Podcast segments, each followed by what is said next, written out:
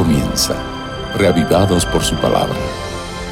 Presentado por el pastor Bruno Razo. Reavivados por su palabra es una oportunidad diaria de encontrarnos con las páginas de la Biblia y en esas páginas un mensaje de Dios para cada uno de nosotros. Con esa necesidad y amparados en esa bendición, nos encontramos cada día para reflexionar sobre un capítulo distinto de la Biblia. Hoy, segunda de Crónicas, capítulo 21. Pidamos la bendición de Dios. Señor, al abrir tu palabra, condúcenos en la reflexión, abre nuestro corazón y nuestro entendimiento para comprenderla y danos fuerzas para aplicar lecciones a nuestra vida. Nada merecemos, pero te pedimos y agradecemos en el nombre de Jesús. Amén. Si usted tiene Biblia, tome la Biblia, segunda de Crónicas, capítulo 21. Si no tiene Biblia y quisiera tener, entre en contacto con nosotros para que podamos hacerle llegar un ejemplar de las Sagradas Escrituras. El capítulo 21 de Segunda de Crónicas nos muestra el reinado de Jorán y de Judá. Dice que durmió Josafat con sus padres, lo sepultaron, ¿no? la muerte de Josafat. Reinó en su lugar Jorán, su hijo. Habla de los hermanos que tuvo.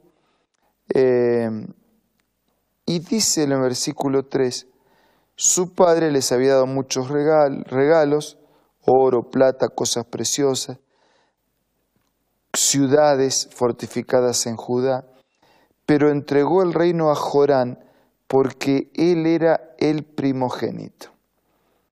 Es decir, que le dio el reino por ser el, el hijo mayor, el primer hijo. Fue elevado pues Jorán al reino de su padre. Luego que se hizo fuerte, mató a espada a todos sus hermanos y también a algunos de los príncipes de Israel Hoy hablaríamos de fraticidio, la muerte, la matanza de sus hermanos. Uno dice, no puede ser, estas cosas están en la Biblia. Es que la Biblia cuenta los errores y los horrores. En este caso, los horrores de alguien que es rey, que acumula todo el poder y que mal usa el poder ejerciendo su autoridad, en este caso matando a hermanos y matando a príncipes.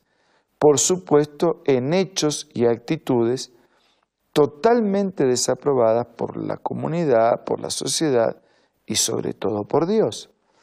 Pero ahí está la historia, la Biblia no oculta los errores, los errores,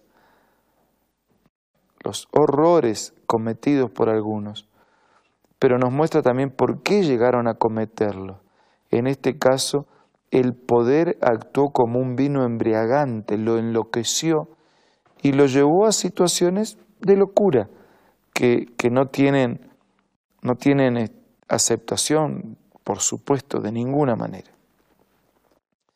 Cuando comenzó a reinar tenía 32 años de edad y a pesar de esa maldad, reinó ocho años pero anduvo en el camino de los reyes de Israel como hizo la casa de Acab. Tenía por mujer a la hija de Acab, o sea, estaba emparentado con Acab. Hizo lo malo ante los ojos de Dios. Pero Jehová no quiso destruir la casa de David a causa del pacto que había hecho con David y porque le había dicho que le daría una lámpara a él y a sus hijos perpetuamente. Sea que a pesar de, los horrores de este hombre, Dios mantuvo su promesa con la casa, o sea, con la familia. Dios es fiel a su pacto a pesar de nuestra infidelidad.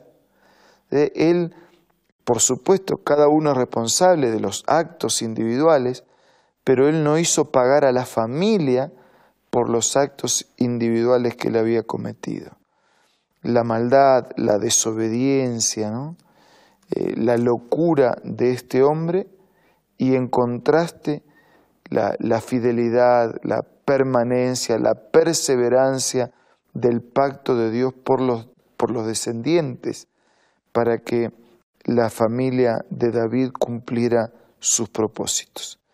Dice que en sus días se rebeló Edón, el versículo 8, contra el dominio de Judá, proclamó su propio rey. Entonces pasó Jorán con sus príncipes, eh, sus carros, se levantó de noche, derrotó a los edomitas que lo habían sitiado y a todos los comandantes de su carro.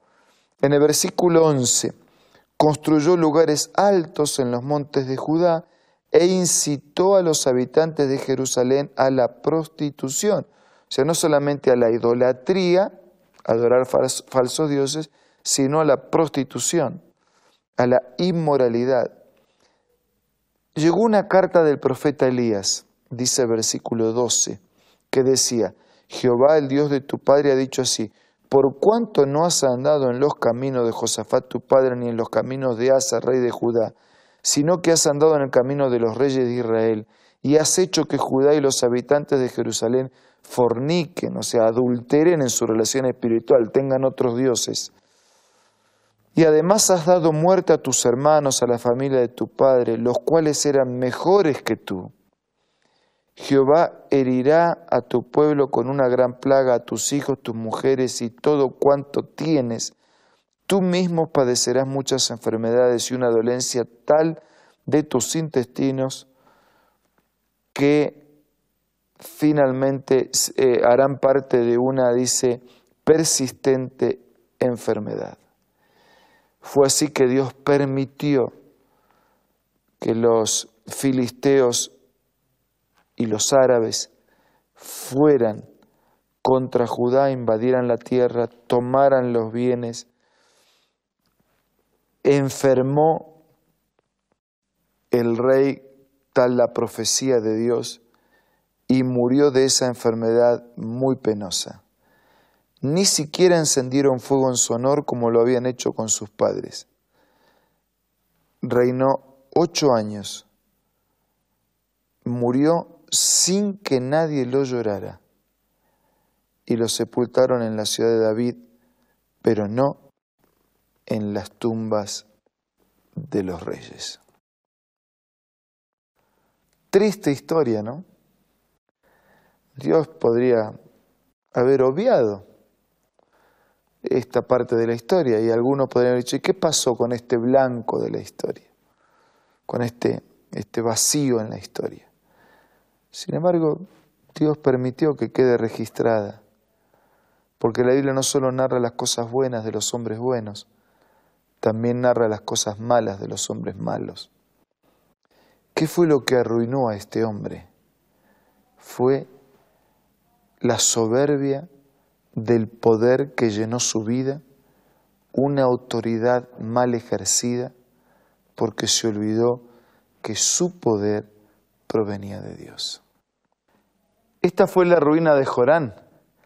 No supo administrar la autoridad y el poder para servir y utilizó soberbiamente la autoridad y el poder que le habían sido concedidos para vivir una vida de desgracia, de desastres, y terminó muriendo como había vivido. Amigos, nosotros tenemos oportunidades, privilegios, responsabilidades que Dios y la vida nos conceden. ¿Cómo los estamos usando? ¿Lo usamos para servir o los usamos para ser servidos?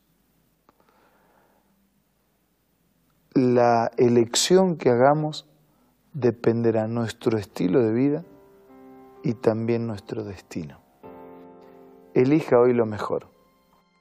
Use las herramientas, los recursos, los privilegios, las bendiciones que Dios le da para servir. Y en la medida que los use para servir a otros, usted también se sentirá beneficiado. Ahora, en los momentos de oración, presentemos a Dios nuestras necesidades.